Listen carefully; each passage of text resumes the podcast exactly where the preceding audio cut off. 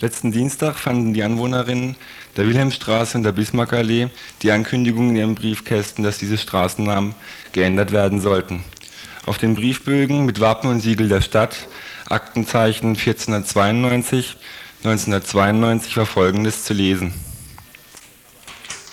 Sehr geehrte Damen und Herren, aus Anlass des bevorstehenden 500.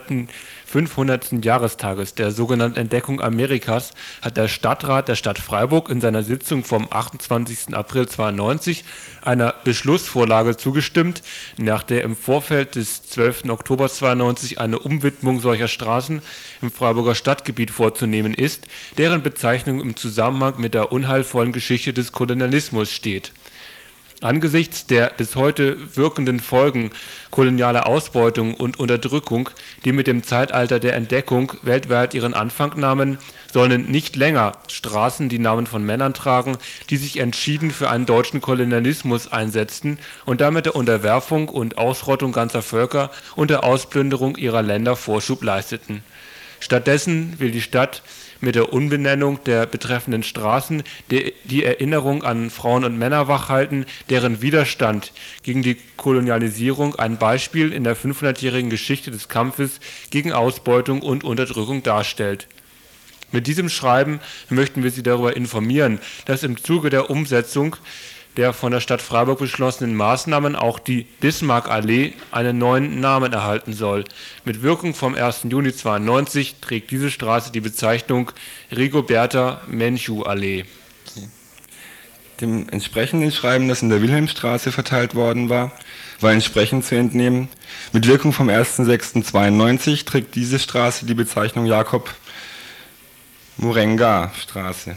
Die Resonanz auf die Mitteilung war groß. Zahlreiche Anwohnerinnen haben bei der Stadtverwaltung angerufen und wollten wissen, ob die Ankündigung der Wahrheit entspricht.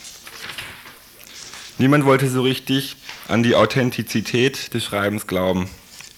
Tja, woran lag es, dass das Schreiben bei den Adressatinnen größtenteils auf Verwunderung und Unglauben stieß? War es der Zusatz der Mitteilung, Laut dem Prinzip der Bürgerbeteiligung besteht an Ihrer persönlichen Meinung zu dieser Straßenumbenennung ein erhebliches Interesse. Bitte nutzen Sie hierfür unten angefügten Rückmeldungsabschnitt oder rufen Sie uns an. Wohl kaum. Das kann es eigentlich nicht gewesen sein. Die Stadtverwaltung hat ja auch bei der Planung zur äußerlichen Umgestaltung des Seelandquartiers zum Vergnügungsviertel um Bahnhof und KTS immer besonderen Wert auf die Meinung der Anwohnerinnen gelegt. Das gleiche gilt für die Umgestaltung der Bismarckallee zur vierspurigen Stadtautobahn mit Manhattan Skyline.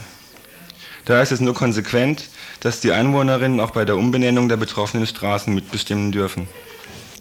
Aber auch an der dilettantisch gefälschten, so die, so die BZ, der die Aktion auch ein Artikel wert war, Unterschrift von Dr. Sven von Ungern-Sternberg, kann es eigentlich nicht gelegen haben.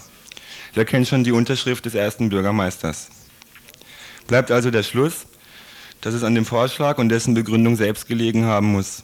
Das war Stadtrat und Stadtverwaltung nun doch nicht zuzutrauen. Jakob Morenger, gestorben 1907. Die Eltern Jakob Morengers gehörten den beiden großen Stämmen Namibias an, den Hereros und Namas.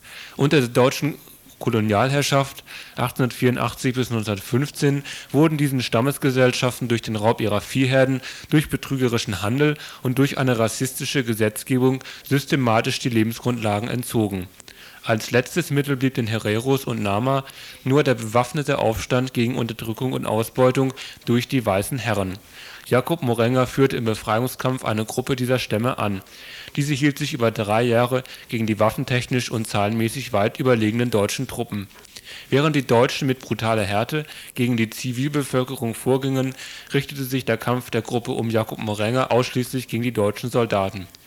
Am 21.09.1907 fiel Morenger in einem Gefecht gegen englische Truppen.